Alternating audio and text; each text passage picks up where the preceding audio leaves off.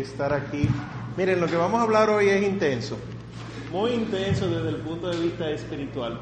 Así que antes de empezar, yo quiero que recemos la oración a San Miguel Arcángel para que, ¿verdad?, el maligno no nos pueda. Está bien, cierren los ojos y yo la voy a rezar. El que se la sepa, rece conmigo, si no, pues ustedes con el corazón me siguen. San Miguel Arcángel, defiéndenos en la batalla. Sé nuestro amparo contra las perversidades y acechanzas del demonio.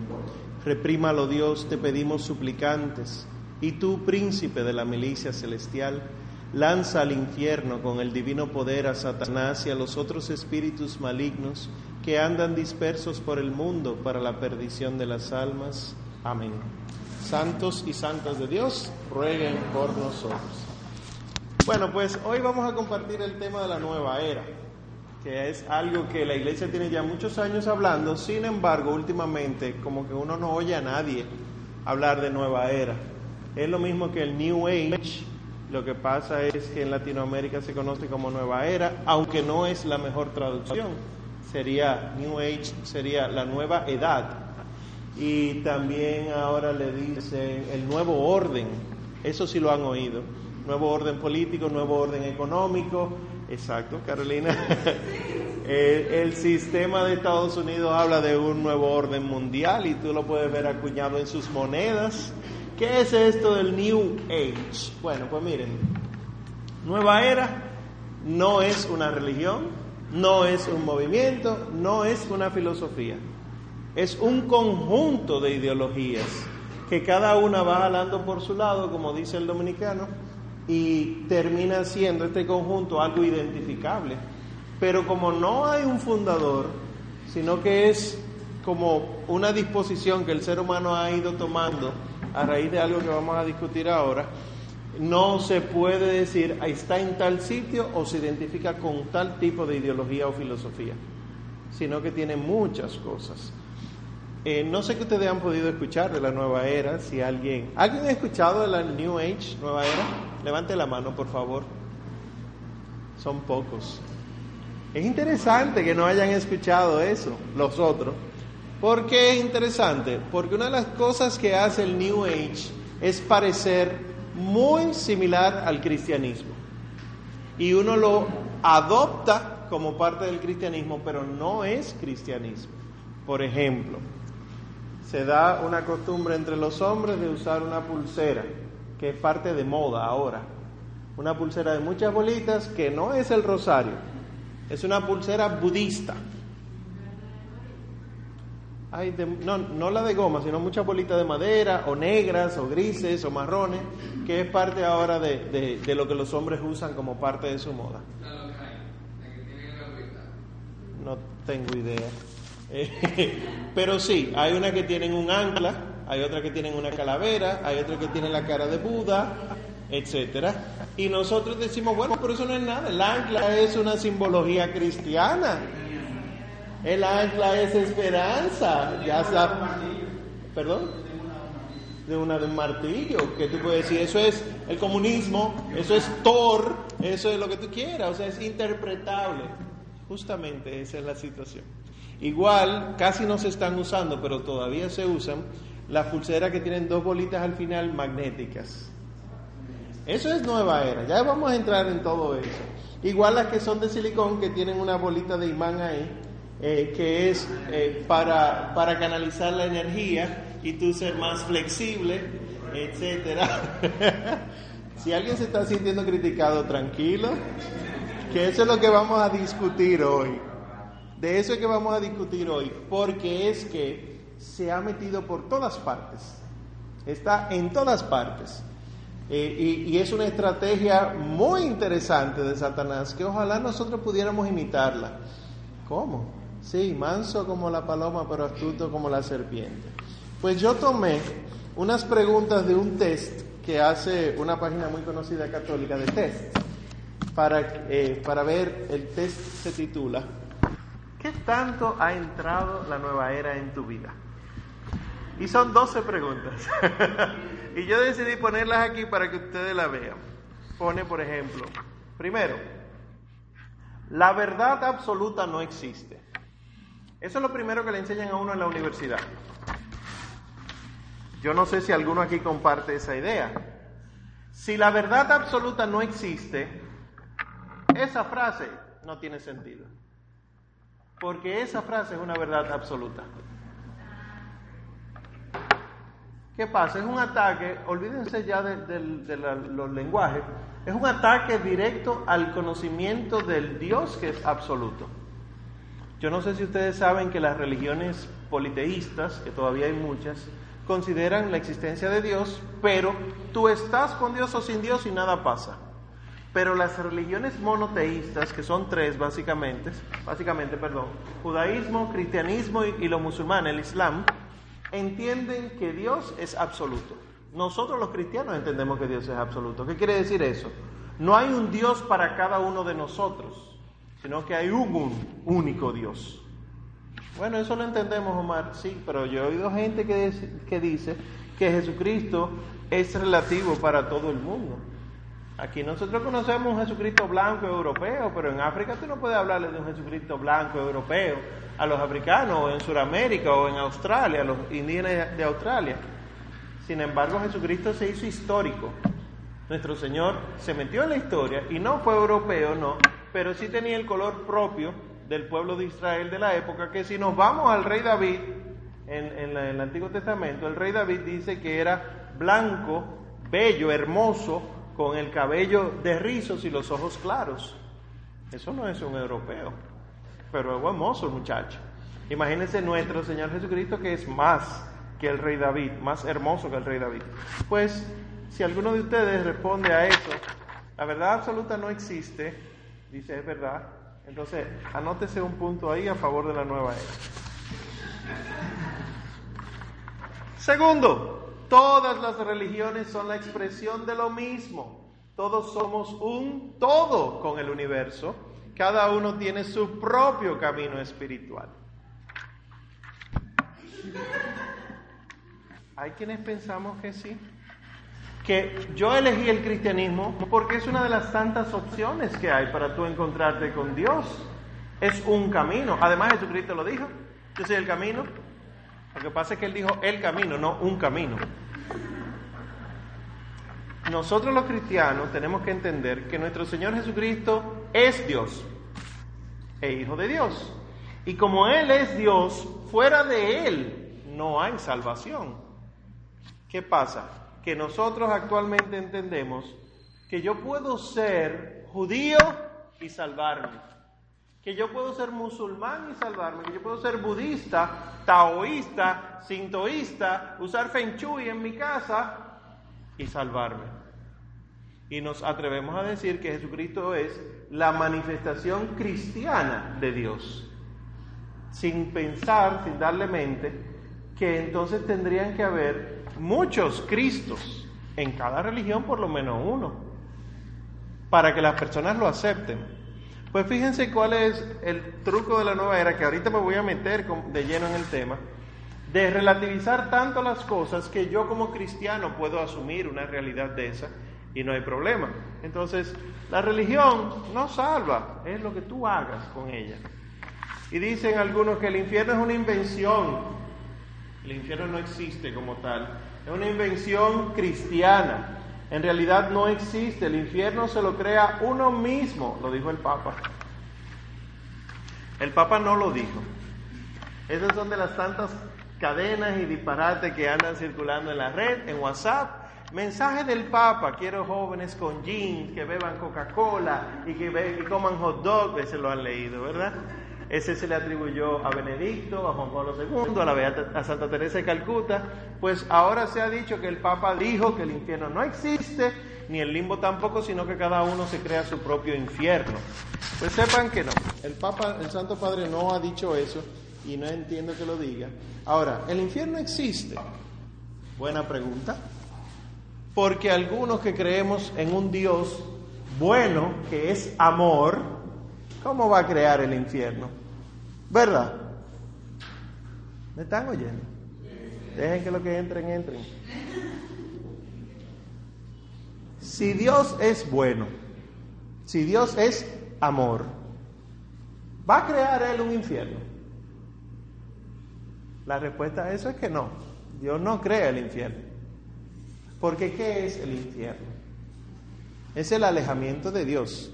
Por lo tanto, el infierno ha sido creado, preparado por aquellos que se han alejado de Dios, no por Dios. Nosotros lo decimos en el credo. Creo en Dios Padre Todopoderoso, Creador cielo y de la tierra. No del cielo, de la tierra el infierno. Entonces el infierno cada uno se lo crea. Es una de las cosas que, por ejemplo, en Hollywood se encargan de enseñarnos a través de las películas y los documentales. Que tú vivirás el cielo que tú te hayas preparado aquí. Que tú vivirás el infierno que tú te hayas preparado aquí. Y por eso aquellos que tienen visiones del más allá a través del proceso del morir, que mueren y vuelven, ¿verdad? Dicen que el cielo era como un gran jardín, árboles, flores, todo hermoso. Y había un hombre medio, buen mozo, pero no como está ahí en los crucifijos de la iglesia, ni como lo representan otras religiones. Él era hermoso. Ese es el cielo. No, ese no es el cielo, criatura. Porque el cielo se disfruta después del juicio final. Y la persona que ha tenido esa experiencia extracorpórea, que pudo haber sido cierta, no voy a hablar esta noche de eso, de la veracidad de las experiencias extracorpóreas, no llegó al cielo. Llega al lobby, diríamos, que sería una especie de paraíso preparatorio, seno de Abraham, antes de entrar al cielo. Pero si entró al cielo, ¿para qué lo devolvieron? Esa es la gloria eterna. Cuarta pregunta, o, cuarta aseveración. La salvación depende de uno mismo. Significa cuán feliz eres. Esa es la salvación. De hecho, pregúntale a la gente en la calle qué es lo que más quiere. Ser feliz. Y si Jesucristo no vino a hacerme feliz, Vamos a dejar esto, por eso que yo no ando con crucifijo colgando del pecho. Jesús crucificado, no, Él resucitó. Es ustedes que lo tienen clavado todavía ahí en la iglesia. Es ustedes que hacen de que ayuno, limosna, oración. Este tiempo de cuaresma es un invento de la iglesia. Estoy siendo muy sarcástico por si no se están dando cuenta. Ok, no por si acaso. que he visto caras, ¿verdad? Bueno, pues ¿Cómo es que Dios quiere la felicidad a través de tu sufrimiento? Eso sería como ridículo de parte de Dios. Bueno, tiene toda una profundidad teológica, pero hay quienes dicen que realmente la salvación depende de uno mismo y lo hemos predicado. Por ejemplo, mi familia, que no quiere creer en nada. ¿Cuántas veces yo le he dicho ya que vayan, que nos gusta escuchar? No, ya tú hiciste tu trabajo, tranquilo, tranquila. Ya tú hiciste lo que tú tenías que hacer. Sin embargo, tú te vas a la Biblia y te dice que no, que hay que seguir, que hay que insistir, que hasta la muerte hay que insistir en la salvación de la familia. Pero nos gusta la versión anterior. Pues, si has dicho que sí a este también, apunta otro punto a favor de la nueva era. Sobre las técnicas de meditación. Las técnicas de meditación son lo mismo que rezar, claro. Yo puedo hacer la meditación trascendental y no pasa nada. Son una forma de elevar tu conciencia. ¿Verdad que sí? Pues miren, hay muchas técnicas de relajación física que vienen con meditación. Empezando por el yoga. El yoga es una actividad New Age el que la practica está abriendo la puerta a los demonios. ¿Qué? Pero yo no hago la meditación. Yo lo que hago son los ejercicios de estiramiento. Qué bueno. Por eso mismo tú vas a comprar una ouija. ¿Saben lo que es la ouija, verdad? Y la vas a poner como individual en tu mesa y tú vas a comer encima. Y se lo vas a poner a todo el mundo. ¿Por qué que te gusta la ouija? Tú no la vas a jugar. Tú lo vas a poner como mantelito individual en la mesa. No, María, eso, ¿cómo tú me vas a decir a mí eso? Además, yo no creo en eso. Bueno, pues miren, en el yoga no hay que creer para que sucedan las cosas. En la Ouija no hay que creer para que sucedan las cosas. En el demonio no hay que creer porque ya él cree en ti. Tú no tienes que creer en él para que él sea bueno o malo. Lo mismo que Dios Tú no tienes que creer en Él para que exista. Dios es. Entonces, con respecto a las técnicas de meditación, la mayoría toman posturas físicas interesantes, muy interesantes, que la posición con las piernas cruzadas, que con las manos abiertas, descansando sobre las piernas, eh, lo que sea. Los que practican yoga aquí me dirán. ¿Alguien quiere ayudarme en eso? Expóngase, por favor. Ah, no, para tirarle agua bendita. Para tirarle agua bendita. No, es. Pues lo interesante de estas posturas es que te permiten hacer viajes interiores y viajes exteriores, los famosos viajes astrales y los viajes generacionales. Los viajes interiores de conocimiento de ti mismo y la, la profundidad más profunda de lo profundo de tu ser. Y asimismo entrar, entrar en contacto con el universo. Por ejemplo, el budismo dice como filosofía, sepan que el budismo no es religión, ¿eh? Si a ustedes les interesa conocer las religiones, primero estudien el siguiente concepto, fenomenología de la religión. Y en la fenomenología de la religión descubrirán que el budismo no es religión, sino que es filosofía. Un estilo de vida que está orientado por ciertos axiomas. Eso es la filosofía. Pues el budismo dice que luego de todo un proceso de purificación, muerte, reencarnación, muerte, reencarnación, si tú eres muy bueno, reencarna en alguien rico, etcétera, muy sabio, si eres muy malo, tú vas bajando en las escalas y terminas siendo un animal, una planta, etcétera. El asunto es que cuando tú terminas tu proceso máximo de iluminación, que es lo que se conoce como Buda, eso es el Buda, el ser eh, un Siddhartha, un iluminado, tú terminas diluyéndote en el gran nirvana. El nirvana es como un orgasmo universal en el cual el ser humano purificado, iluminado, termina diluyéndose en él. Y ese es el fin de todo el ser humano. Obviamente, nosotros no creemos en eso y les pregunto yo a ustedes, si yo en el marketing quiero venderle el budismo y le planteo que al final de la vida tú te vas a desaparecer en un gran, una gran nada, tú no me lo comprarías. ¿Por qué entonces? Sin embargo, eso no es lo que vende el budismo. El budismo, el del budismo lo que vende es la paz que transmite la práctica de ciertas eh, actitudes y posturas. ¿Por qué? Porque el ser humano está buscando paz. Entonces, por eso medita. Y por eso rezar o meditar hace que me sienta mejor. Yo conozco gente que dice, yo voy a misa los domingos, porque es el único momento en que yo tengo paz en mi vida. Qué bueno. Pero no es por eso que vamos a misa, tú sabes. Rezar o meditar hace que me sienta mejor. Cuando no lo hago me va mal. Vamos a ver aquí. ¿Cuántos, cuántos tenemos puntos para la New Age?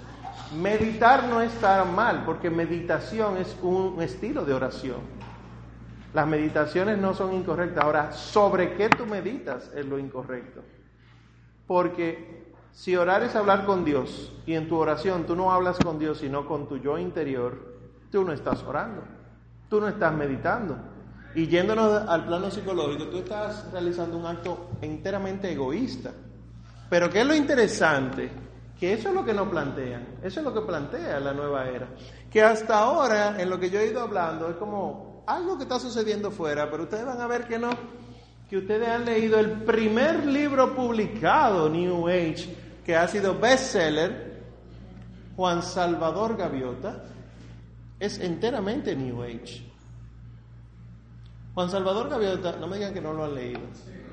Se saben el argumento. Yo no lo he leído tampoco, pero es muy bueno. Pues tiene básicamente tres capítulos sobre una gaviota que se llama San Juan Salvador. Una gaviota que no quería ser como el resto de las gaviotas, sino que quería hacer, hacer piruetas en los aires y, destacarse. Eso le trajo un problema en su comunidad de gaviotas. Porque las gaviotas, no se rían, es el argumento. Porque la comunidad de gaviotas entendía que hay que ser gaviota. Y entonces fue una burla y sus padres se sintieron muy mal y terminaron desterrándolo fuera de la comunidad de gaviotas eh, por estar haciendo toda esa cosa. Pues en el camino se encuentra con unas gaviotas que se lo llevan a otro lado y dice, pero tú puedes ser todo lo que tú quieras ser. vamos a hacer piruetas, si eso es lo que a ti te gusta.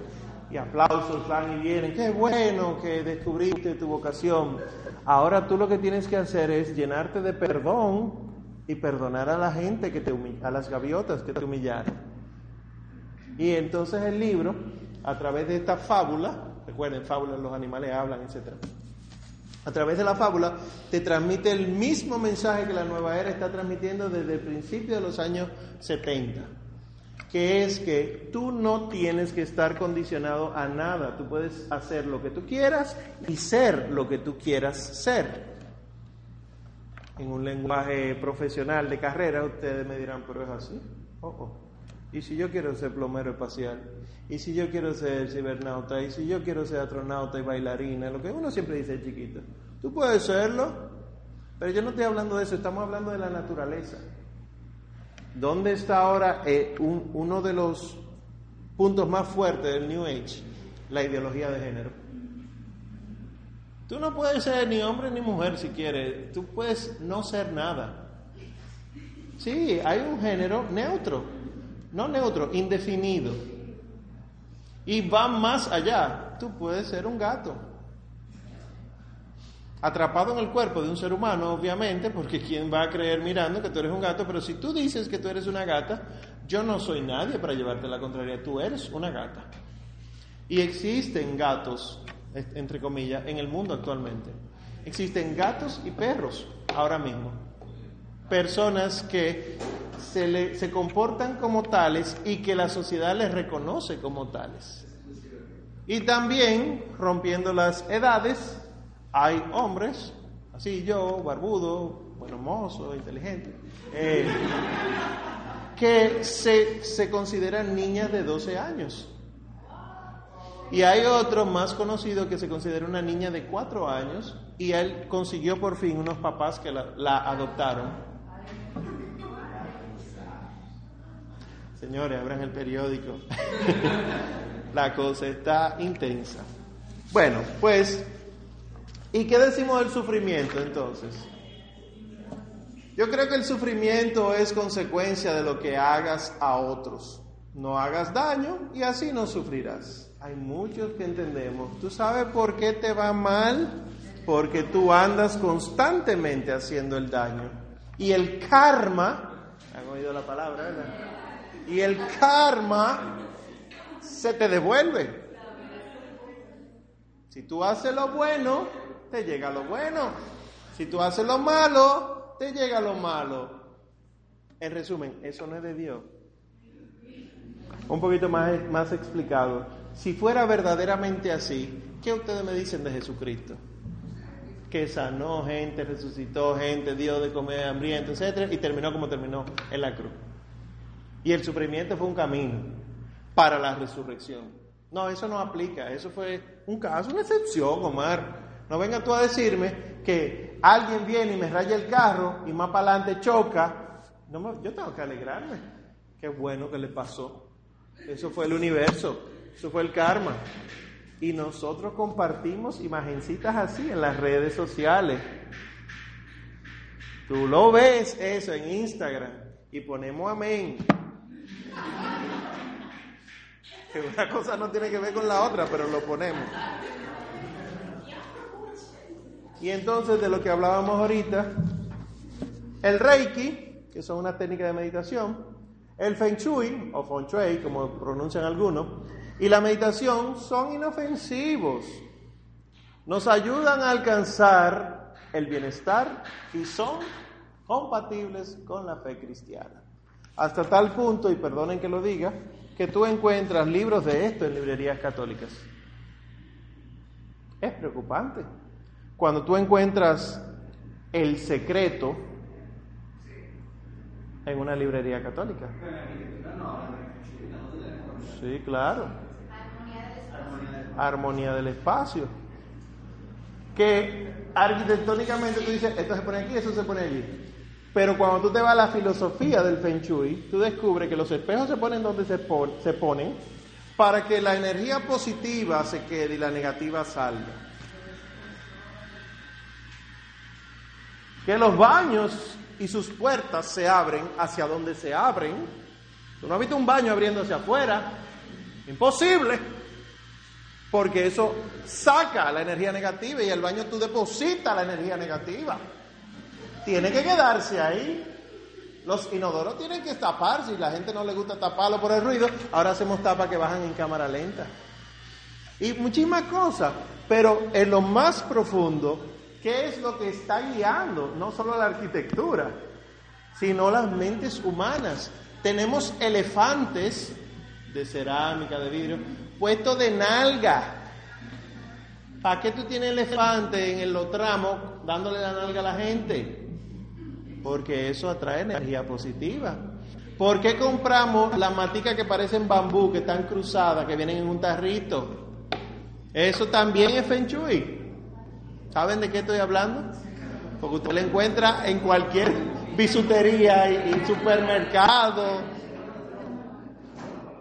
Eso es Feng Shui. Y uno dice, pero que son tan lindas. Pero no aquí en nuestro país no existían hasta hace como siete años. No se traían, porque la gente no creía en eso pero ahora nuestros apartamentos, torres y demás, todos están orientados hasta ese punto que lo primero que tú abres, cuando tú entras, lo primero que tú encuentras es una credencia con un espejo. No, está, está bien, está bien. Es muy lindo. Pero váyanse a lo profundo. Es para que se refleje el mal y no entre. Y después ya ustedes... ustedes ¿Eh? Para uno verse antes de salirse peinando. Claro, es verdad, mala mía, mala mía. Tienes razón. Hay muchos estudiosos, y a mí me lo han dicho, me lo han dicho estudiosos, no sé qué estudian, pero son estudiosos, que dicen que Jesús creía en la reencarnación y que hay teólogos que lo afirman, es verdad, hay teólogos que lo afirman, son teólogos que no van con la, con la doctrina cristiana, pero son teólogos, eh, y existen y también hay pruebas científicas de que la reencarnación existe. Por ejemplo, y es una práctica que está, por ejemplo, en mi familia, porque mi papá viene de todo este ambiente y yo vengo de ese ambiente, porque yo leía ovnis, ufología, por montones, y yo leía todo lo que tenía que ser, eh, todo lo sobrenatural, pero desvinculado al cristianismo. O sea, ¿cuántos ángeles hay? Después de Miguel, Gabriel y Rafael, bueno, pues yo me sabía todos los nombres, Uriel, Salatiel, etcétera, y qué hacía cada uno y de qué color de ropa tienen y qué color de paño tú tienes que usar para invocar a cada uno de ellos y, también las velas. Fíjense los velones que venden en los supermercados, que el velón de San Miguel es rojo, que el de la Alta Gracia es blanco, que el de la Merced es amarillo. Eso, aunque ya eso es santería, pero eso de colores y mezcla tiene que ver con New Age. El color que más te sienta. ¿Cuáles son los colores que te prueban? ¿Los cálidos o los fríos? ¿Han oído eso o soy yo el único que lee eso disparate? Estos colores que hacen bien y demás, sí. Porque una cosa es que el color estimula el cerebro, eso se sabe desde siempre el rojo, eh, que activa todos los neurotransmisores, que no sé qué cosa, sí. Pero otra cosa es que te haga sentir en paz contigo mismo un color. Bueno, no es paz contigo mismo, pero sí el color transmite. El color no transmite nada, el color genera, genera en uno, pero no lo transmite, cuidado, ¿eh? Sí, los colores generan ciertas emociones en el ser humano, eso es lo que estoy diciendo del rojo. Por eso los hospitales de verde o de azul, etcétera, sí. Eh, pero de ahí a sentirte en paz con el universo y demás, bueno, después vamos a hablar más de eso. Las terapias alternativas son buenas, lo que pasa es que hay que saber usarlas. ¿Cuáles son las terapias alternativas? Yo tengo ya 12 años de mi vida con unas alergias que no me las quita nadie, ni la cortisona, ¿Tú has probado la acupuntura, Omar? ¿Tú has probado la, aromaterapia? ¿Has probado las piedras? La iridología. Tú deberías hacerte una prueba de iridología. ¿Qué es eso? Te revisan el iris y te dicen de qué tú sufres mirándote en el iris. Mira, tú tienes problemas hepáticos, tú tienes problemas del hígado. O aquí, que eso es lo que hace la acupuntura en la oreja y en las plantas de los pies está el ser humano entero. Entonces se te estimula a través de uno no sé qué cosa. Todo eso está condenado por la iglesia. Por si acaso alguien dice, Omar, ¿qué es lo que está hablando aquí? Hay un documento. Alguien que quiere saber la postura de la iglesia con respecto de la New Age. Hay un documento que se llama Jesucristo portador del agua de la vida. Que se lo pueden leer y ahí encontrarán una vasta información de qué piensa la iglesia con respecto de eso. De cada uno de los casos. Ahora yo solamente estoy generalizando para que descubramos cómo nosotros sin querer estamos metidos en New Age y por esta que yo estoy diciendo nos volvemos defensores del New Age porque no es verdad que yo voy a votar eh, esa blusa que tanto me gusta que tiene un atrapasueños, un dream, dream catcher ahí. Además me regalaron uno y yo lo tengo colgando en el carro y son de los más bonitos. New Age. New Age. Los atrapasueños. ¿Saben lo que son los atrapasueños? Dreamcatchers. Sí. Ah, bueno. Básicamente lo que dice es que tú lo pones ahí para que los malos sueños, las pesadillas se atrapen ahí y por lo tanto tú no tengas malos sueños. Muy cristiano, muy de Jesucristo. El, sí, es el mandamiento 12 de la ley de Dios. Entonces, ¿qué es lo importante venir aquí a destello de Cristo? ¿Qué es lo importante de todo lo que nosotros vivimos? Lo importante de la fe es que me haga sentir bien siempre. La felicidad se logra en ese mundo, o en este mundo debería decir, en este mundo, y depende de la fe que tengas en ti mismo. Miren qué pasa aquí. Hay una serie de grupos. Amway, For Life. Dígame nombre. Gold Crown. Que se basan en filosofía nueva era para estimularte a la prosperidad. Pero son New Age. Su filosofía es New Age. Y lo último de lo último, y esta es la última pregunta, hay que procurar rodearse de gente feliz y exitosa. El éxito se contagia. Pensar siempre en positivo es lo importante. Buena vida esas son las importantes.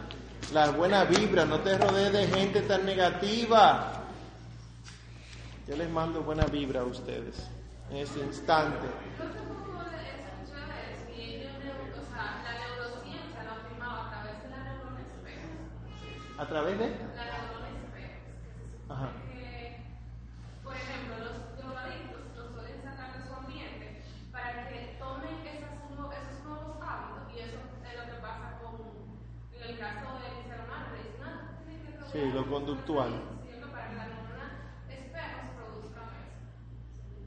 Sí, la neurociencia, muy interesante. Lo interesante de la neurociencia es que la medicina, la neurología, no dice nada de eso. La neurociencia es como un punto medio entre neurología y psicología. Y a mí me ha tocado leer mucho de neurociencia porque yo quería estudiar la neurociencia como si fuera una maestría y no me dejaron porque lo que me dijo el director de la carrera, tú vas a estudiar ese disparate, Omar. Eso fue lo que me dijo el director de mi carrera. Y luego entonces en la universidad abrieron neurociencia. Eh, y él sigue diciendo que es un disparate. Digo que es interesante porque las neuronas en espejo no existen según la neurología. Nosotros no tenemos neuronas que imitan otras cosas, sino que tenemos patrones de sinapsis, o sea, no una neurona, un conjunto de neuronas que están en partes del cerebro que nosotros no controlamos que es el sistema nervioso autónomo, que nos permiten adaptarnos a los ambientes por imitación. Pero esas mismas conexiones neuronales yo puedo romper con ellas cuando yo, por voluntad, decido no imitar un patrón. De ahí es que entonces sale los instintos como patrón conductual básico y después las decisiones como un patrón conductual que ha ido evolucionando. Yo cuando soy bebé yo sé succionar sin que nadie me enseñe a succionar. El reflejo de la succión, el bebé nace con eso. Tú nada más tienes que ponerle un dedo en la boca o cerca de la boca y el bebé empieza a succionar. Eso es un reflejo. Llega un momento que nosotros ya lo perdemos porque hemos evolucionado en esa parte en cuanto al comportamiento, no evolución antropológica, darwinista. Eh, entonces, esas cosas habría que revisarlas. Es interesante que lo de la neurociencia haya surgido justamente para el, boom del New Age. El New Age existe a finales de los 60, a principios de los 70, y de lo que habla, y por eso que se llama New Age, es que la, el planeta Tierra está entrando en la era de Acuario, eh, de Pisces, no, saliendo de Pisces y entrando en Acuario. De ahí es que ustedes escuchan todos esos cantos en inglés de los años 60-70 que hablan de New Age, de, eh, donde todo será alegría, donde todo será paz y amor. ¿Por qué estamos, está la Tierra entrando eh, en la era de Acuario? Bueno, pues miren, la astrología y la astronomía iban de la mano hasta hace poco. Ustedes saben que el planeta Tierra tiene una inclinación de 23 grados y medio, su eje, ¿verdad? y que en esa inclinación de 23 grados es que nosotros tenemos los cambios de las estaciones, porque el planeta gira así, inclinado alrededor del Sol.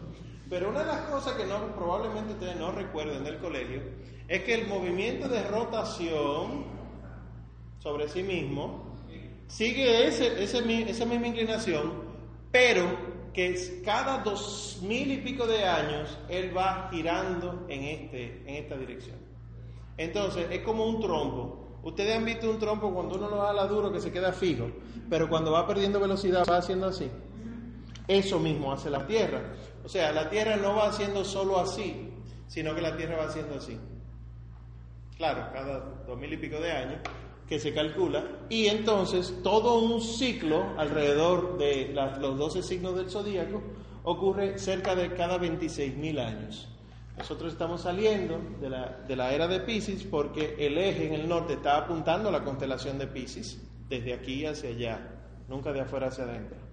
Y va a entrar a la de Acuario. Y que por eso Jesús, de multiplicar los panes y los peces, Pisces, habla de que Él es el agua viva, de que Él tiene el surtidor y nos manda a bautizarnos por agua muy al lado de los moños. Está interesante, está interesante. O sea, tú te pones a leer con nada en tu cabeza y tú te lo crees porque tiene una lógica. Esto es interesante. Entonces, si tú me dices que cada dos mil años, dos mil y pico de años, han sucedido cambios también a nivel atmosférico, tú descubres que las eras glaciales tienen mucho que ver con estos cambios y por lo tanto nosotros estamos cerca del final eh, de los tiempos cuál tiempo, no sé. Y estamos en una nueva era. Esta nueva era es el nuevo milenio.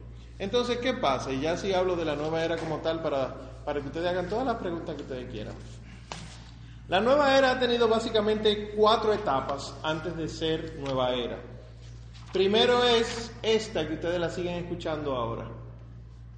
Cristo sí, pero la iglesia no. Mucha gente se llama cristiano y no tiene nada que ver con la iglesia y no quiere nada que ver con la iglesia. De hecho, la iglesia es un entorpecimiento de la fe, dicen muchos. Yo creo en Cristo, pero yo no creo en los curas por cualquier razón, porque puede ser que el tema de la pederastia, pero hay gente que nunca ha visto un pederasta, que los padres que conocen son ejemplares, pero no le interesa la iglesia. Pues el Cristo sí, iglesia no, ha tenido como consecuencia un Dios sí, pero Cristo no. ¿Por qué? Porque cuando tú dices Cristo sí, iglesia no, tú te estás quedando con el cristianismo solamente. Y las otras religiones no tienen nada de verdadero. Y entonces dicen, no, no, Cristo no, Dios sí. Y ahí entonces viene la aceptación que nosotros hacemos de este tipo de cosas. Deberían coexistir. Eso usted lo encuentra en muchos sitios en internet. Eso hay t-shirt de eso, hay gorra de eso. Y tú dices, tú en tu cabeza dices, yo no entiendo cuál es el show si es el mismo Dios que todo el mundo busca. Y lo decimos, mira, con una fe mayor que la de Cristo. Es al mismo Dios que seguimos. Te pregunto yo, Alá, ¿es el mismo que Abba? Mira que se llaman igual. De hecho, la palabra ojalá La palabra ojalá realmente lo que significa es si Alá lo quiere. Son cosas que heredamos del, de la invasión musulmana a España. Entonces, Abba y Allah es lo mismo, y Yahvé es lo mismo, y no importa cómo tú le pongas el nombre, y tú le quieres poner zapato, sigue siendo la divinidad. Y por eso es que incluso la iglesia, en ese documento que yo le dije, Jesucristo portador del agua de la vida, dice que hasta los 12 pasos que utilizan los alcohólicos anónimos y narcóticos anónimos son nueva era. Porque una de las cosas que dice es, no importa en qué tú creas, pero tú tienes que creer en algo para poder salir de este hoyo. Y entonces te hablan de que puede ser una fuerza interior como puede ser una fuerza exterior. Y de ahí nos vienen libros, además de como Juan Salvador Gaviota, El Secreto, que ya les mencioné. El famoso libro del secreto no es ningún secreto, son técnicas nueva era. Y también autores como Khalil Gibran Khalil, no sé si lo han leído, o Mandino, no sé si lo han leído, pero han leído el que escribió Juventud en Éxtasis, La Fuerza de Chessy, Volar sobre Pantano, Juventud en Éxtasis 2.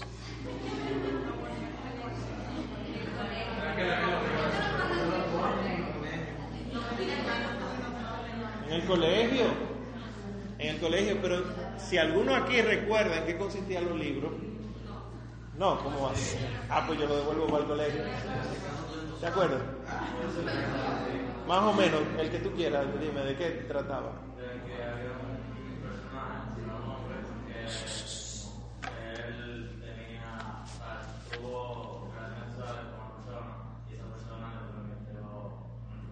De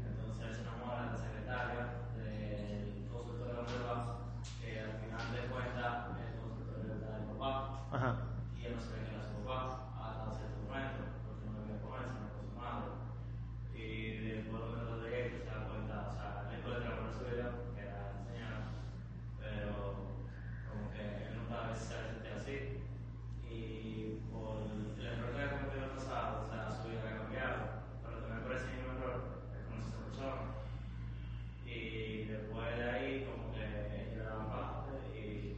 Colorín colorado, tienen unas tablas al final que uno las lee, para qué sirve la juventud, la homosexualidad, la hormona, etc.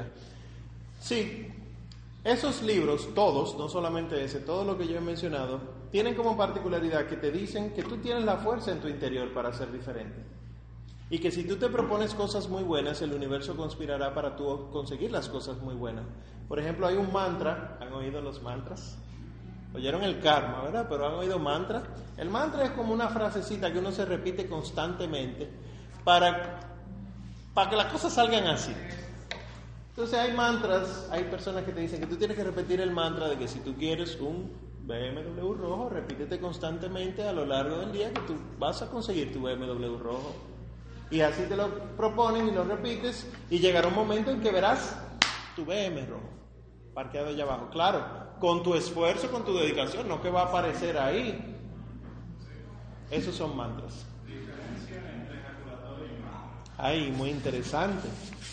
Las jaculatorias son frases repetitivas que los cristianos utilizamos para entrar en meditación. Pues las jaculatorias han sido una adopción reciente por parte de la iglesia. No estoy diciendo que están bien ni, ni que están mal, pero si la ejaculatoria lo que te hace entrar es una especie de trance, no es correcto. Porque sería un mantra. O sea, el tú decir, Jesús Hijo de Dios vivo, ten compasión de mí. Jesús Hijo de Dios vivo, ten compasión de mí. Jesús Hijo de Dios vivo. Porque llega un momento que el repetir no se, no se va al no se va a la parte más racional de tu cerebro, sino que baja un poquito más y tú ni cuenta te estás dando de que lo estás diciendo porque ya pasó por otro ciclo neuronal. Entonces eso va hacia los sistemas más básicos en el, eh, en el tallo cerebral, que ahí es donde está el centro de la respiración y el centro cardíaco, y por eso este tipo de repetición de frases relaja y te controla la presión y no sé qué cosa mientras se está realizando. Pero entonces las ejaculatorias tienen como función elevar el espíritu, no relajar el cuerpo. Después hablamos de eso. El asunto es que después pasa una tercera etapa, antes de la última, es que Dios no, porque hay gente que no cree en Dios, la religión sí. Y en esta época es que surgen todos estos movimientos psicológicos como el eh, Freud, eh, sociales como el marxismo, que no son religión, pero se comportan como religión. Yo no sé si, si tú como psicóloga conoces eh, personas que defienden a Freud casi como uno defiende a Jesucristo. Es por la actitud religiosa que lleva consigo, porque para nosotros el cristiano la religión implica una divinidad, obviamente, pero para la fenomenología del hecho religioso, religión es un conjunto de normas que, eh, que hacen que la persona cambie de conducta mediante la aceptación de ella. es un asunto cultural, eh, conductual. ¿Tú ibas a decir algo? Sí, o sea, que hay corrientes psicológicas que son muy apartadas a, a esto de lo que, o sea, no religión, pero sino de, de lo que uno cree. Por ejemplo, yo como católica que, que impulsa mucho la autosuficiencia, Sí. la psicología positivista. O sea, eso, eso mismo ni todos vienen de, de New Age. Bueno, es que lo que pasa es que New Age es el movimiento que se está dando, no fue que el que creó eso era New Age. After. Eh, todo ha coincidido. Lo interesante es que coincidió eso con el movimiento de Make Love, Not War, hace el amor, no la guerra, de los años 60, 70, con el boom de las sectas cristianas en Estados Unidos. Para finales de los 50, principios de los 60, surgen la mayoría de las sectas cristianas de Estados Unidos, las 20.000 que hay la mayoría. Y coincide con todo esto, claro, es un cambio de actitud que tiene la persona humana. Recuerden que el renacimiento, el enciclopedismo, el humanismo, y que con el humanismo entonces surge el neopositivismo, de ahí que surge el positivismo. El neopositivismo que lo que busca es que las cosas demostrables son las que de verdad se pueden aplicar y por lo tanto yo no puedo hablarle, si yo soy positivista, yo no puedo hablarle a ustedes de Dios porque Dios es una experiencia subjetiva. Dios existe, pero como experiencia es de cada uno. Y si yo les inculco a ustedes el Dios mío, entonces yo no estoy dejando que su experiencia se apodere de ustedes. Entonces Dios se saca de ahí y lo que se pone es lo demostrable. Y aquí vienen los estructuralistas y los no sé quéistas y todos los fundistas. Empiezan todo este tipo de movimientos. Claro, con esto no estoy diciendo que todo lo que hacen es malo, no. Toda la ciencia, mientras, bus mientras busca la verdad, tiene algo de bueno. Aquello que busca lo verdadero. Pero lo que se ha inventado para llegar a lo verdadero, no. Y entonces la etapa actual es, no, religión no, lo sagrado. Porque hay gente que no se compromete con un sistema de conducta, con un sistema de creencia, pero cree que hay un más allá. Eso es lo sagrado. Y ahí es donde estamos la mayoría de nosotros. Que respetamos lo sagrado, pero odiamos los sistemas religiosos. Vamos a respetar la mentalidad de, de un sintoísta, pero odiamos la iglesia católica. Este tipo de incongruencia es por este estado. Entonces uno descubre que, por ejemplo, las mujeres se, andan, se mandan a hacer unos dijes parecidos a este, el árbol de la vida. El árbol de la vida es de, de origen celta, pero no celta cristiano. Celta con todo lo que trae consigo los celtas. Y el New Age lo que ha hecho es rescatarlo y usarlo para que tú lo uses eh, porque lo que te dice es esto haciendo referencia a la madre naturaleza. Fíjense que nosotros hablamos de la madre naturaleza. No hablamos de la naturaleza, hablamos de la madre naturaleza. Y hay algunos que dicen la Pachamama en, en Centroamérica y Suramérica. La Pachamama es de donde venimos todos, la madre que nos cuida. Y porque la estamos comportando mal contra ella, es que ella está en contra de nosotros. Y por eso el fenómeno del niño, la niña, el granizo que cayó hace unos momentos en Puerto Plata, con unos hielos de este tamaño, esto es la madre naturaleza castigándonos. Y le damos eh, cualidades de persona a la naturaleza. O algunos que se hacen tatuajes, dijes y demás así. La cruz egipcia, que lo que representa es el útero, o el ojo egipcio, en cualquiera de sus vertientes, puede tener o no esto de aquí abajo. He visto mujeres sobre todo, pero también los hombres se lo están tatuando y usándolo en, en las pulseras y en algunos collares, que es un ojo solamente, como, hecho como de cristal, que lo usan mucho. Y hasta en nuestras decoraciones de nuestras casas tenemos el ojo, que todo lo ve. Y por último, y ya voy a dar paso a lo que ustedes quieran preguntar.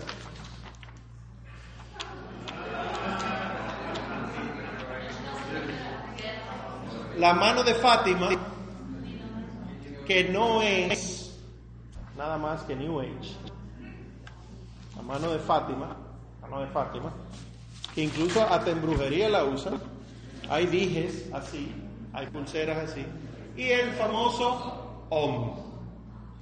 El Om, sinónimo de todas estas religiones orientales de meditación, que lo vemos en stickers de carros, que lo vemos también en t-shirts, que lo vemos en, en, en pics de guitarras, que lo, lo pegamos donde sea, de meditación. Hubiera querido imprimir el internet, pero decía que decía que eso me iba a tomar 3 millones de años, entonces le dije, no, no imprimir el internet. ¿Qué, qué puedes encontrar? Por todas partes estamos llenos de eso. Y el New Age o la New Age, la nueva era, lo que ha hecho es que nosotros consideremos esas cosas normales. Sin embargo, cuando tú vas y le preguntas a un exorcista, el que, al que le voy a preguntar no está vivo, el padre Gabriel Amor, eh, de feliz memoria, dice que esto ha sido puerta de entrada de los demonios en la vida de las personas. Aún usándolo yo inconscientemente, sí, porque la razón por la que fue creado eso no es una razón enteramente cristiana y de la Santísima Trinidad. Si yo me alejo de las cosas de Dios, no pretendas que me van a caer atrás los ángeles. Son otros los ángeles que le caen atrás a uno, ángeles caídos, porque estamos alejándonos de Dios. Si yo digo, ay, este tema, tú puedes, tú tienes la fuerza en tu interior, autoayuda, tú puedes lograr todo lo que te propones. Los coaches que te necesitamos ahora, los coaches, necesita un cristiano, un coach la mentalidad que tenemos ahora es que, claro que sí, Omar, todo el mundo necesita ayuda, como si el coach fuera un psicólogo. Y lo que te propone el coach en ningún momento es la búsqueda de Dios. Entonces necesitamos un coach para las emociones, necesitamos un coach para el trabajo, necesitamos un coach para el liderazgo. Y entonces, ¿y Jesucristo dónde?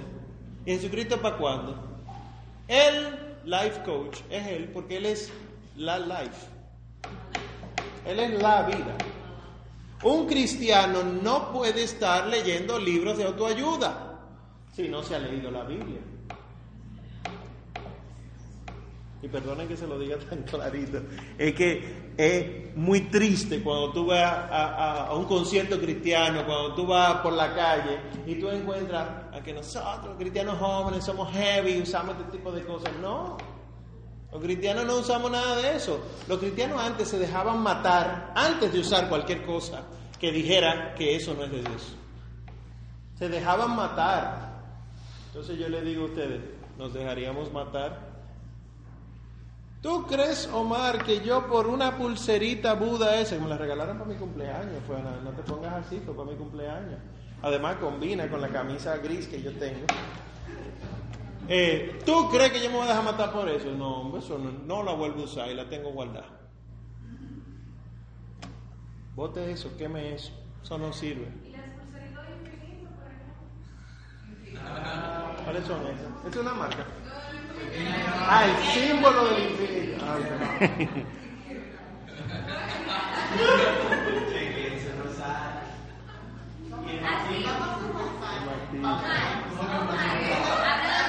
Vamos a pasar una canasta ahora. venga, para que vean todo eso, se tiramos fuera. ¿Alguien trajo la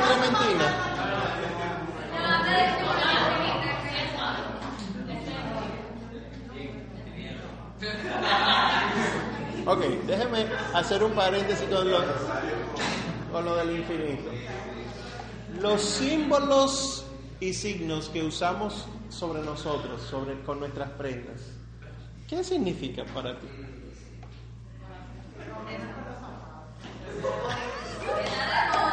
Está de moda y combina con los zapatos. Qué bien. hay cosas que nosotros no podemos usar, no, porque son malas. Y hay otras que, aunque no sean malas, dan un pésimo testimonio del cristianismo. Horrible. No, pero no yo. Por ejemplo, yo. Para regalarle. No, que me gusta siempre dibujar ya. O sea, de que dibujar el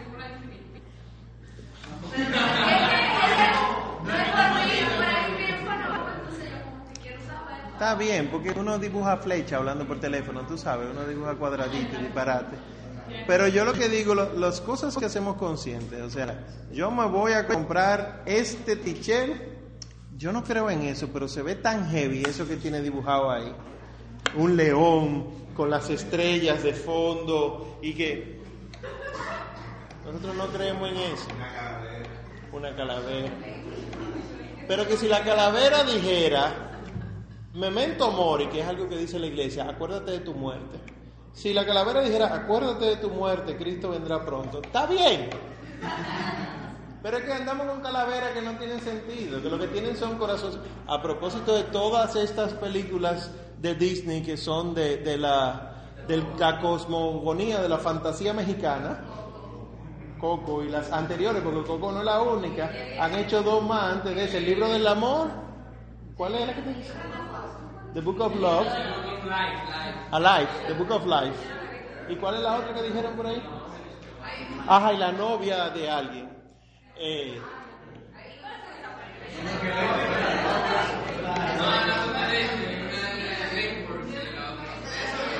películas animadas de ayer y hoy. Sí, pero el Día de los Muertos es una festividad católica. Yo no he visto Coco. Yo tengo que verla para analizarla. Yo la, ya, yo la vi en internet. Eh, es una festividad católica, pero la celebración del culto a la muerte que hacen en México no es católica. Ni exageración, es otra cosa. La iglesia incluso lo ha eh, condenado. Ha dicho que el culto a la Santa Muerte no existe y es demoníaco.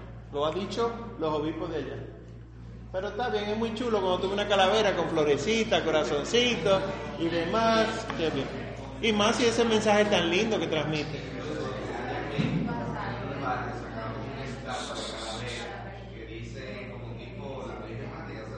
Sí, la Santa Muerte. la Santa Muerte, que todo el mundo acude, que no sé qué cosa. Aquí se falo sobre eso, por ejemplo, y luego lo vi en Facebook, me dijeron, miren, que la iglesia católica no tiene no sé qué cosa. Sí, la iglesia la, la, la, la, la, Poco. Oy- ¿Oyeron? ¿Oyeron? Ah, bueno. No sabía eso. Déjenme escuchar aquí. ¿La? Las mandalas. Las mandalas son muy lindas. Las mandalas son muy lindas. eh, sobre todo lo que sabemos pintar con puntillismo. Son muy lindas y muy chulas para regalar. Pero las mandalas tienen, eh, son un origen asiático. Yo no estoy seguro si es budista. Tienen un origen asiático y la idea es como canalizar todo tu estrés en eso y que la, la mandala se quede cargada ella con eso. No. ¿Qué tú crees si está mal eso? Eso es lo que ha dicho la nueva era. La nueva era nos está enseñando y ahora y ahora voy a hablar de Satanás. La nueva era nos ha enseñado que tú puedes hacer las cosas con buena intención y no pasa nada. Voy a hablarles del primero que hizo ese cuento en el jardín del Edén, a una señora en cuera que estaba ahí. Dios ha dicho no puedes comer nada. Ay, no. Dios dijo que yo puedo comer de todo. Yo lo que no puedo comer es de ese. Ah, bueno, lo que pasa es que Él no quiere que ustedes sean como Él. Ah, pues déjame probarlo. El cuentazo de que tú puedes hacer las cosas según tú, no según los planes de Dios, es un cuentazo todavía. Entonces, hay cosas, te lo digo por mí, porque ufólogo yo era casi, yo estaba saliendo a buscar platillos voladores. eh, yo, o sea, yo me compraba todas las revistas y veía todos los documentales. Eh, todas las cosas sobrenaturales de, de encender vela, de los planos que hay que atravesar para tú alcanzar la perfección gnóstica, todo eso yo me lo sé, porque todo eso yo me lo leía. Mi conocimiento de eso fue el bachillerato completo, cuatro años estudiando, leyendo diariamente todo eso, fantástico. Música, hay una cantante nórdica, se llama Enya, o Enya, que tiene música nueva era, que es de relajación. En unos Juegos Olímpicos, eh, la música, el soundtrack, era de un grupo que es New Age, que se llama Era, que uno lo escucha a veces en anuncios de fútbol, que hasta relajan con eso. Y fue el, uno de los, de los oficiales de ese... Entonces, ¿a qué voy? Yo he tenido que dejar cosas y duele y molesta y uno se pregunta, ¿y por qué yo tengo que dejar esto? Esto no le está haciendo daño a nadie. Pero después de unos años de haberlo dejado me doy cuenta que hasta mi conducta va cambiando para bien. ¿Por qué? Porque esas cosas hacen que tú centres toda tu atención en ti mismo, no en Dios. Y a nosotros se nos ha enseñado que nuestra naturaleza buena cayó y que la única manera que tenemos para levantarnos es con Dios y hay que renunciar a todo para llegar a Dios. Esto pesa, señores, esto pesa, pero justamente esa es la fe. La fe no es fácil, la fe es un reto diario y es una renuncia diaria. Por eso dicen muchos místicos, si ya tú sientes que estás caminando bien con el Señor, detente y revísate, porque algo hiciste mal. Porque el Señor todos los días te cuestiona. El Señor todos los días te dice, ok, sí, pero falta más. No hiciste aquello, dejaste de decir aquello. Y no por cumplir normas, sino porque Él quiere que tú seas mejor. Entonces hay cosas que uno tiene que dejar por el bien espiritual uno y también por el testimonio que da a los demás. Sobre todo por el testimonio que da a los demás. Entonces, en resumen, ¿es malo? Sí, sí. Diríamos que sí, en el plano espiritual es malo. Entonces, a partir de ahora, hacernos conscientes y renunciar a esas cositas. No, ya no, Carolina, entonces. Tenía la mano levantada. Ah, sí, era con algo relacionado. ¿Para qué mira para atrás? Está bien. No, pues, ya. Un espíritu que te a. Ah, que por ejemplo, para la película que me mencionó de Coco, en verdad yo lo que tengo mi interpretación es que la película, o sea, el texto, no tiene nada. De malo. O sea, tú tienes todo, que enfocar en eso. Tú tienes que enfocar en la verdad. Ajá. Y por ejemplo, película era que no se pierde quien muere, sino quien se olvida. Entonces, tú puedes relacionarte con la fe cristiana y decir que si Dios no murió, o sea, literalmente ellos limitaban a nosotros, que lo quiere decir porque no lo, o sea, porque tú no lo olvidas. Sí, claro. Tú sigues viviendo el día a día con él. Pero si tú, como que te olvidas de él, tú dices que él se murió, o sea, ya. Y justamente el cristianismo te dice que eso no es verdad.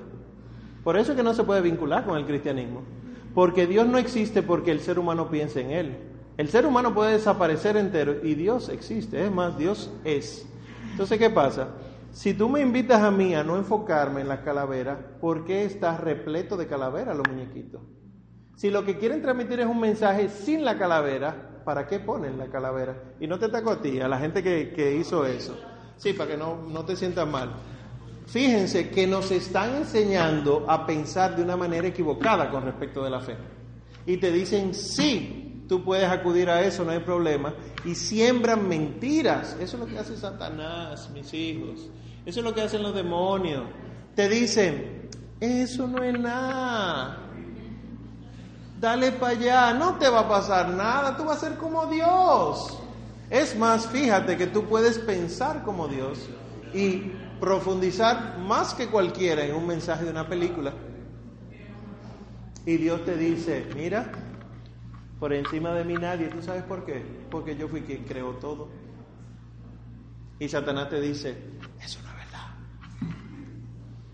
Tú puedes ser más grande que Él. Jesús, ¿tú no ves que Él sufrió? Tú no tienes por qué sufrir.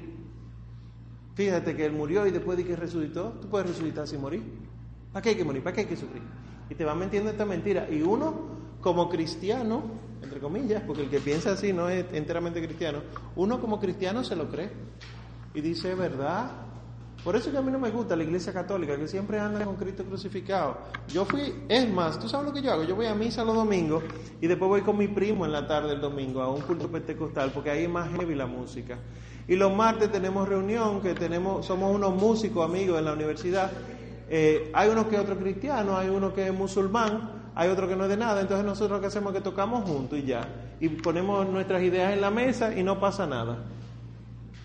Sin embargo, si nosotros pudiéramos darle fast forward, como hace Dios a nuestra vida, descubriríamos que en cuestión de meses o años está separado el grupito, está cada uno viviendo el mal, el pecado, el vicio en su vida y pocos cerca de Dios porque se arrepintieron de lo que hacían.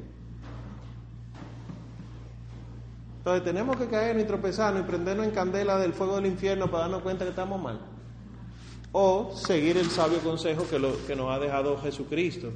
No, miren, si con algo se deben quedar hoy es, no relativicen a Jesús. Es el, algo que yo quisiera, porque después todo esto es como que, ah, mira, mal, horrible, Satanás, pecado. Pero no relativicen a nuestro Señor Jesucristo. Nuestro Señor Jesucristo no es un profeta, no es un hombre iluminado, no es un hombre de bien. Es Dios, hijo de Dios, enteramente hombre.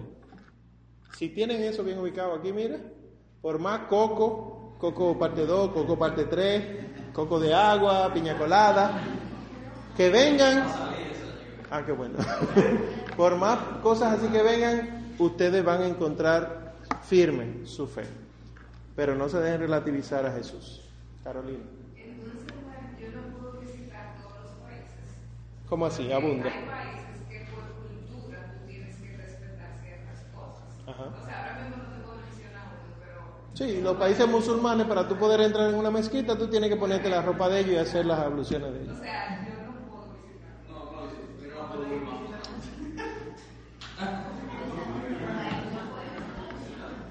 Eso es un tema, el tema de las religiones. El tema de las religiones porque todos asumimos que las religiones son buenas. Asumimos que las religiones son buenas. Sin embargo, nos estamos dando cuenta que las religiones no son todas buenas o enteramente buenas todas. Culturalmente, ¿qué beneficio trae visitar una mezquita activa? Culturalmente, yo sé que arquitectónicamente quizá otros me llevarán la contraria. Pero culturalmente, ¿qué beneficio trae para la persona? Culturalmente yo puedo comer todo lo que me ofrecen de alimento en otras culturas. Culturalmente yo puedo bailar todo lo que me ofrecen. eh, o sea, es una pregunta profunda porque yo no conozco todas las culturas. Ni tampoco conozco profundamente las culturas. Yo no conozco la dominicana todavía a fondo. Y tengo no sé cuántos años asistiendo. 22. ¿Cómo? El día de cumpleaños. eh, el 22. Entonces es una pregunta interesante porque si uno está bien ubicado, uno puede acceder culturalmente a muchas cosas sin participar de los ritos. Ritos culturales y también religiosos. Yo puedo.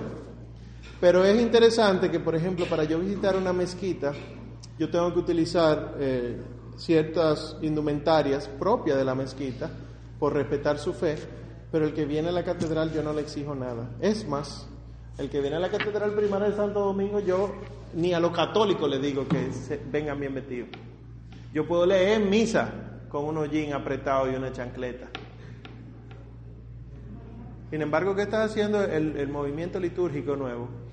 Aquello que hablamos una vez de las mujeres usar mantilla, se está rescatando por el, el símbolo que tiene, la carga que tiene, que los que no leen dicen, eso es un atraso, pero los que leen dicen, qué hermoso, ojalá volvieran a utilizarlo. Por, si no saben de qué estoy hablando, porque las mujeres antes y ahora otra vez utilizan mantilla en, en, la misa. Porque en la celebración eucarística solamente hay dos cosas que se tapan. La sangre de Cristo, que trae vida, y la mujer, que trae la vida. Son misterio. Las mujeres son misterio. Y como tal, si no están casadas, usan mantilla blanca. Y si están casadas, usan mantilla negra. Queriendo decir que son misterio, virgen el primero, y son misterio, desposado el segundo. Preciosísimo. Ojalá yo pueda usar mantilla. eh, pri- pri- ah, falta.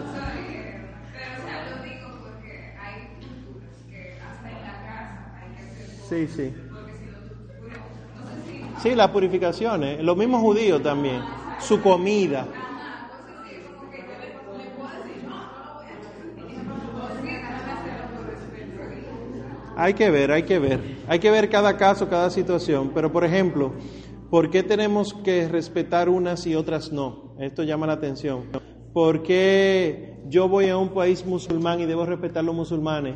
Y los musulmanes que vienen a mi país no respetan mis normas, pero yo tengo que respetarla a ellos. O sea, es, es un tema bien eh, difícil de dialogar ahora mismo, que pudiéramos dialogar después. Ustedes me invitan a cenar ahora.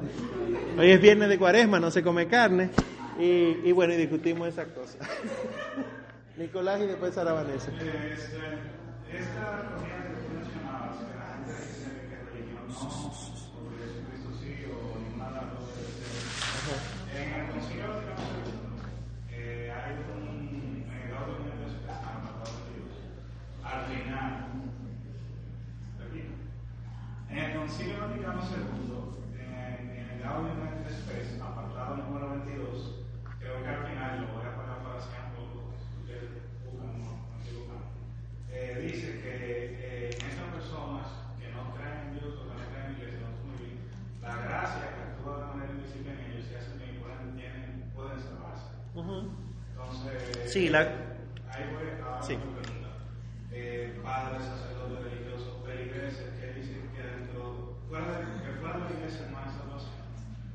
Que digamos que cuando ellos se acercan a la iglesia, La misma iglesia dice que fuera de la iglesia no hay salvación. El catecismo lo enseña. No hay salvación fuera de la iglesia y la gracia sí está fuera de la iglesia. ¿Qué es lo que pasa? La gracia primera, la gracia natural, es la gracia con la que todos fuimos creados. Eso no nos lo quita nadie. Ahora, la gracia de ser santos, la gracia santificante, nos llega por los sacramentos. Entonces, todos los seres humanos tienen la gracia de Dios, pero todos los seres humanos católicos tienen además de la gracia de Dios natural, la gracia de Dios santificante. Entonces, aquellos que sin culpa, dice el Agadium Spes, y después lo, lo dice la Unitatis Redintegratio, aquellos que sin culpa no conocen de Cristo, entonces la gracia actúa en ellos para poder salvarse. Ahora, lo que aclara unos capítulos antes es que la salvación nos viene por Cristo. Entonces puede ser que tú seas un indígena de uno de los desiertos de Australia, nunca escuchaste hablar de Cristo, eres bueno, haces el bien, te salvas, pero te salva Cristo, aunque tú nunca lo hayas conocido. Porque aquí hay un solo Salvador. No hay salvadores relativos. Entonces, eso hay que aclararlo muy bien, porque es verdad, fuera de la iglesia no hay salvación, porque Cristo se queda en la iglesia. La razón por la que Cristo salva fue porque Él dijo a la iglesia, administren esto, y yo estaré con ustedes todos los días hasta el fin del mundo. ¿A qué hace referencia a eso? A la Eucaristía. Si la iglesia no celebra la Eucaristía, el mundo no se salva. Y entonces, Omar, tú me estás diciendo que la salvación está en manos de la iglesia. Eso es interesante, pero más interesante aún es ver que ni las puertas del infierno prevalecerán contra ella. Nuestro Señor Jesucristo ha garantizado la salvación por medio de la iglesia al mundo y por lo tanto, fuera de la iglesia no hay salvación. Eh, no, sí, son, son. Eh, esta corriente que también se ve mucho en eso del coaching, eso de yo declaro, yo Ay, por Dios. que también se han mezclado en corrientes protestantes, Sí. protestantes, se han metido a la renovación. Ay, sí, ay, sí. Eh, un consejito para. Bueno, que, que no lo hagan. El consejo es que no hagan, que no hagan eso porque no es bíblico, no es de tradición, no es ni magisterio. La pregunta de él es aquello de yo declaro que va a suceder tal cosa en mi vida, yo declaro sanidad de mi vida, yo declaro o decreto, yo decreto que me va a ir bien, no es eh, fe cristiana, porque entonces tú eres el que está controlando el destino, no Dios. No es la divina providencia, tú no estás confiando en la divina providencia, tú estás queriendo tomar las cosas en tus manos. Entonces, al final, si tú declaras y no llega, es porque no declaraste adecuadamente. Esa es la lógica que hay detrás de eso. ¿Y qué cierto con el hecho de que hay que llamar las cosas como son? ¿Cómo así? O sea, en ese mismo sentido de declarar, declarar, hay que, la gente suele decir, hay que llamar las cosas por su nombre para que lleguen. No entiendo lo de la cosa por su nombre, pero las cosas no llegan porque uno las llama. Las cosas, mira, en el, en- no solo en la renovación, en la Iglesia Católica actual, en general, se ha metido, sobre todo en estos grupos que tenemos en nuestro país, eh, aquello de que tú pides y Dios te lo va a dar. Porque nuestro Señor dice, pidan y se les dará. Pero también Él dice, ustedes saben por qué no reciben, porque ustedes no saben pedir adecuadamente. Entonces, no es que tú pides y se te da, es que tú pides adecuadamente y se te da. Entonces nosotros pedimos sanación. Omar, pide que el Señor te sane, pide que el Señor te sane. Yo tengo 12 años en esta, esta luchita. Pide que el Señor te sane, pide que el Señor te sane. Ya yo he ido a muchísimos sitios para que el Señor me sane. Y es más, yo recibí la unción de los enfermos y no me sanó. Entonces, ¿no será que el Señor me quiere enfermo? Eso que yo acabo de decir, la- las uñas de alguien en una pizarra. Que el Señor me quiere enfermo, tú te estás volviendo loco. Hay quienes el Señor hace más trabajo a través de ellos, estando enfermo, que estando sano. Lo digo por mí, porque yo pienso menos en el pecado cuando estoy malo en una cama. Piensen ustedes, cuando ustedes están malos, ustedes no pecan casi. Y uno está loco porque se sane. Ay, Señor, sáname. Sin embargo, sería... Por eso no entiendo lo de llamar las cosas por su nombre, porque la enfermedad tiene su nombre. Eh, hacer la voluntad de Dios debe ser más agradable para nosotros que estar libre de enfermedad para evangelizar. Hay gente que ha puesto a más gente a orar estando enferma. ¿Y qué querría Dios entonces? ¿No quiere que todos sus hijos se salven? Pues entonces, si Él, ajá, entiérrame en una cama, Señor, para que el mundo se convierta. Ojalá nosotros gritar eso. Pero esto implica una conversión porque lo hemos ido dejando de lado y nuestras prédicas son, el Señor te manda, el, el- tú haces, eso que tú recibes y creemos que las bendiciones son cosas materiales o positivas que recibimos y no cosas negativas que se nos quitan. Las bendiciones no es nada más lo que se te da, sino que es también lo que se te quita. De lo que nos libra. Yes. Heavy. Sara Vanessa. Ajá. Ah, eh, que con respecto a lo Carolina ahorita, eh, no- muchos de los que nos arte nos agarramos de disfrazar las cosas de cultura. Sí. Por ejemplo, el carnaval, con todo el trasfondo del carnaval, pero yo lo veo porque es cultural. Es cultural. Exacto, hay un sinnúmero de cosas. Entonces, eh, hay que tener cuidado con lo que uno hace, porque yo me quedo por la parte cultural, pero no me quedo por lo otro. Y el demonio va actualmente y dice, es cultural. Ah, no está bien, déjame ir para exactamente. Y lo otro, que no tengo muy claro, pero que sí tengo una duda, que me No me mire desayuno. así. Eh, La cofradía de los fondos de Villa Maya, que son patrimonio cultural. De la humanidad. Ah, Exacto, de la humanidad, etc. Eh, ¿Es eso anticatólico? Bueno, sí. Pero ellos, ellos funcionan para celebrar la fiesta del Espíritu Santo y... No, de ellos, del Espíritu Santo de ellos. Ajá, recuerda que eh, el, el trasfondo del vudú, del vudú dominicano, africano, es, es santería y vudú, una mezcla de las dos cosas que tenemos aquí en nuestro país. No es el Espíritu Santo, no es San Miguel, no es Santa Marta, no es la Altagracia. Eh, eh, Yemanya, Anaísa, eh, Papabongo, etcétera. Eh, to- todo eso. Entonces, no, no es bueno. Usted puede ir a verlo, pero ya usted sabe lo que le va a caer encima. Claro, porque, porque dime tú, los demonios, respétame, esos son turistas, no le, no, no, respétamelo, vamos a atacar. Por Dios. No, o sea, el tú ver una edificación es problema. Ahora, el tú ir a ver en el momento mismo en que está activo y como está fuñón. O sea, tú puedes ir a visitar un templo para conocer, siempre y cuando la misa no se esté celebrando. Por el respeto, ¿verdad? Pues lo mismo lo otro. Usted puede ir a ver la edificación, las lámparas, etcétera, siempre y cuando no esté ocurriendo nada en el momento, porque hay muchas cosas de por medio. Y asimismo como tú puedes tomar, por ejemplo, por devoción, destruyeron el templo, una, por ejemplo, lo que está sucediendo en Siria, eh, en Afganistán, los devotos católicos cogieron piedras del templo y se las llevaron y la atesoraron casi como una reliquia.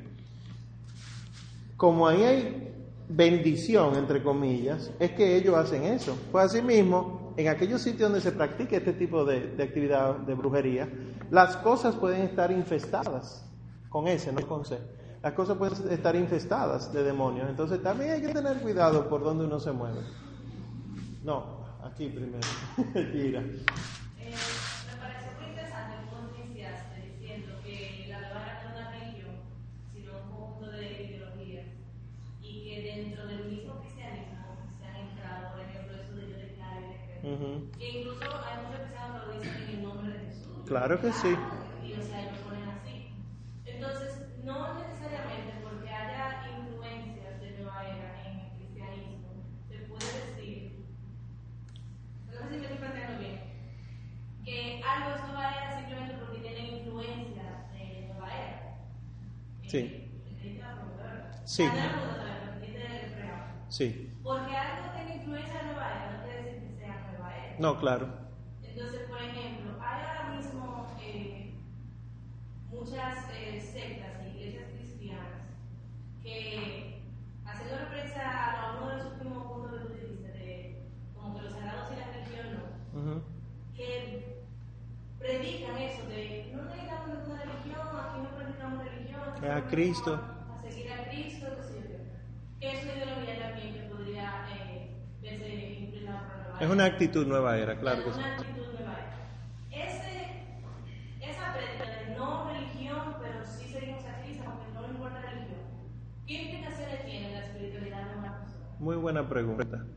Son las implicaciones propias de la nueva era. O sea, si yo predico a Cristo sí y cualquier estructura no, yo estoy eh, alejando de la fe en Cristo, ¿verdad? Por lo que sabemos. Sí, Cristo sí instituye la iglesia y los apóstoles sí crean el cristianismo.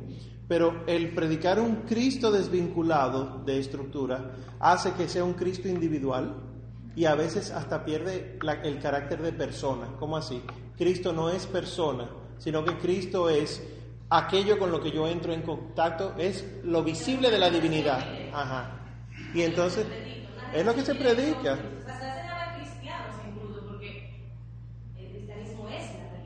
Claro. Dicen que no tenemos religión, sino que una relación. Es una relación.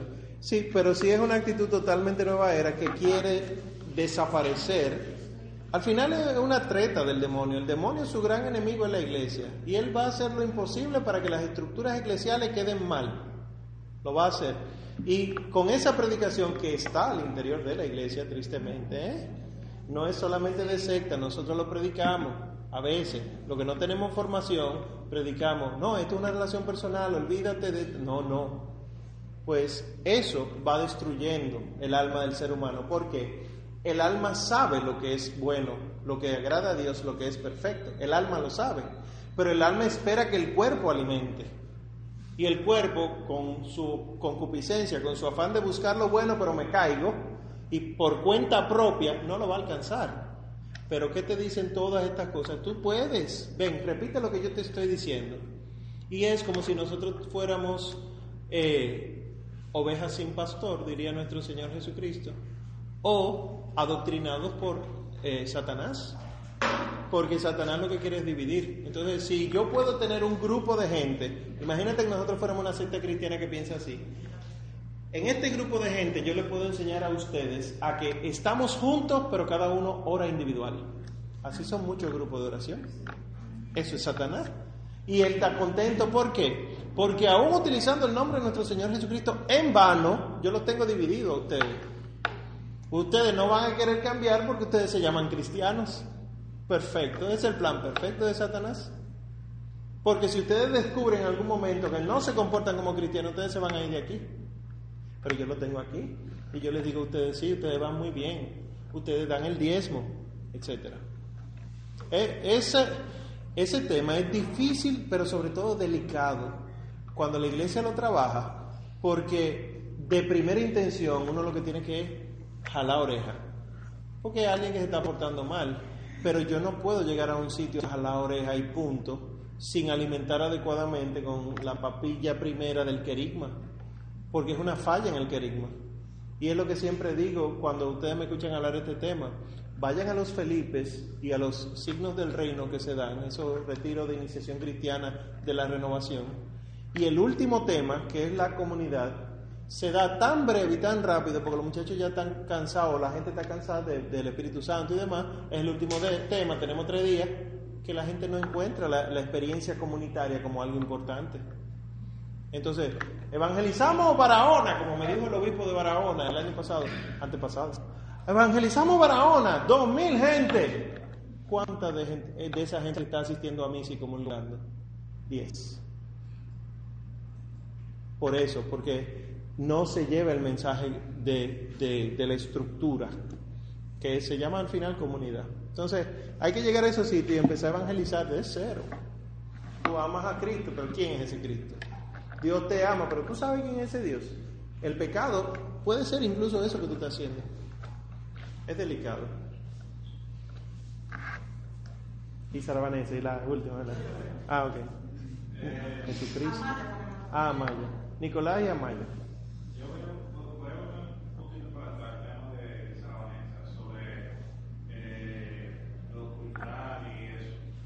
Correa reciente aquí por el Congreso. Eh, hubo mucha gente que se descanalizaba por toda la cosa que aquí lo que pasa.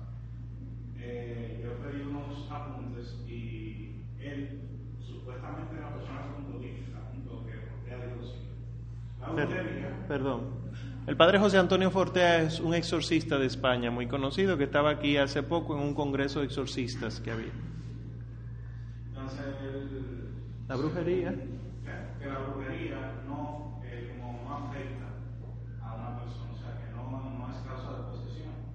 Entonces, o sea, no ocurre refutar lo que la, la respuesta que tú le diste a Sabanel, sino que me parece curioso eso.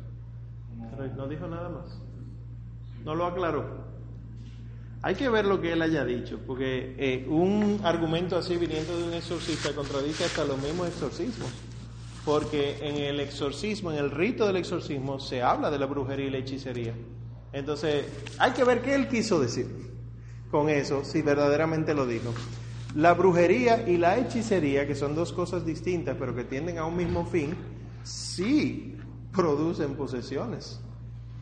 Por eso el ritual del exorcismo habla de, que cualquier acechanza del maligno por los hechos de brujería que se ha desatado. Hay que ver lo que él haya querido decir. Después hablamos de eso. Amaya. No,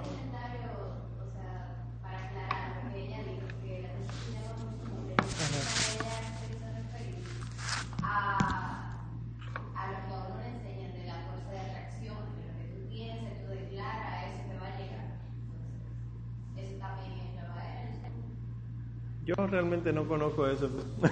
no me entrenaron en eso, pero sí, o sea, cuando tú te cuando tú crees que las cosas te llegan por una decisión personal, eso sí raya en la nueva era, porque es que nosotros creemos en que las cosas no vienen dadas por Dios, que es el Padre providente. Y que las cosas que yo no tengo no es porque yo soy un ser que no sabe pedir, porque hay cosas que yo las tengo porque Dios me las da y hay otras que yo tengo que trabajar por ellas. Omar, y toda esa gente que pasa trabajo y después tú la ves metida en una iglesia evangélica y le va muy bien, es que las iglesias evangélicas trabajan otra cosa de otra forma.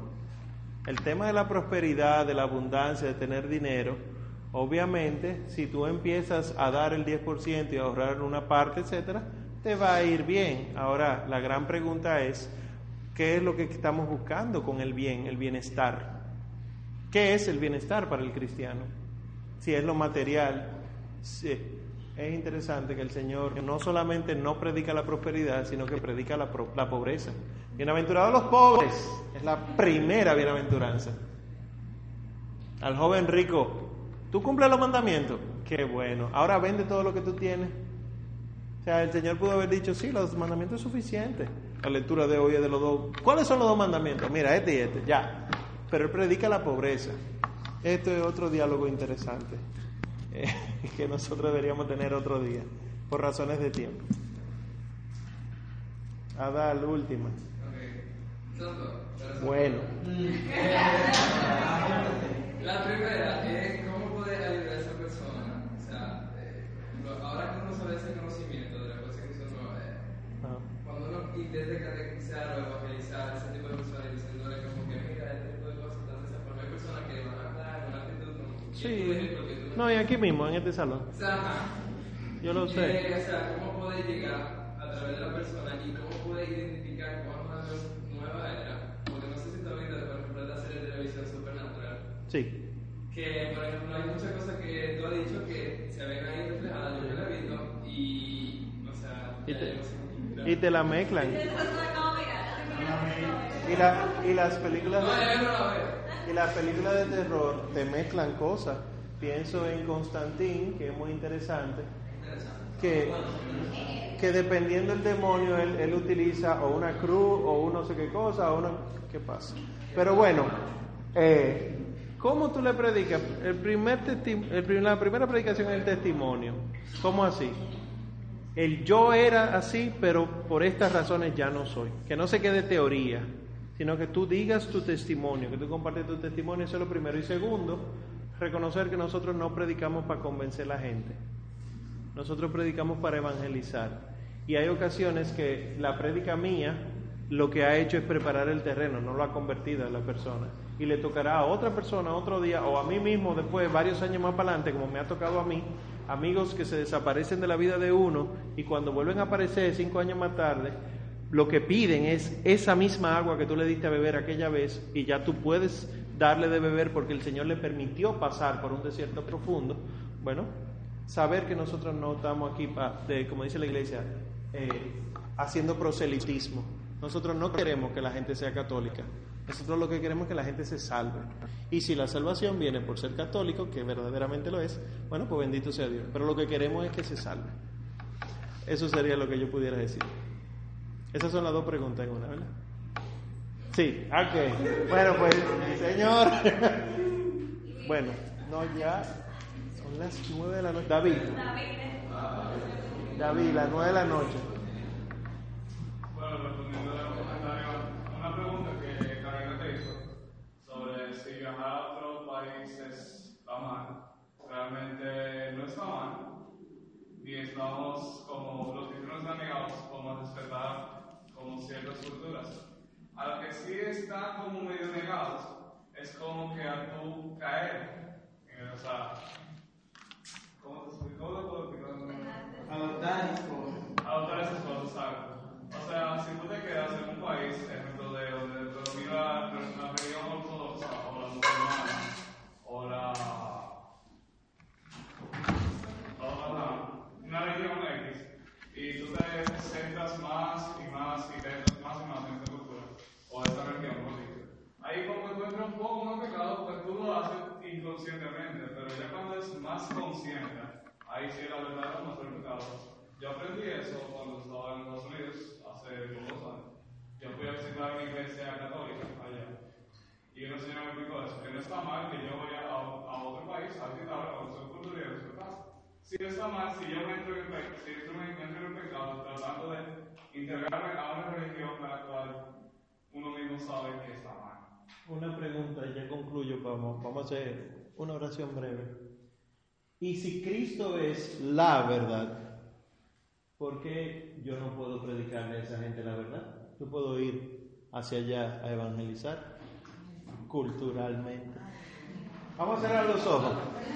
Vamos a dar gracias a Dios. Señores, que hasta el aire nos apagaron. Nada más falta la música de Enrique Iglesias para que nos despache.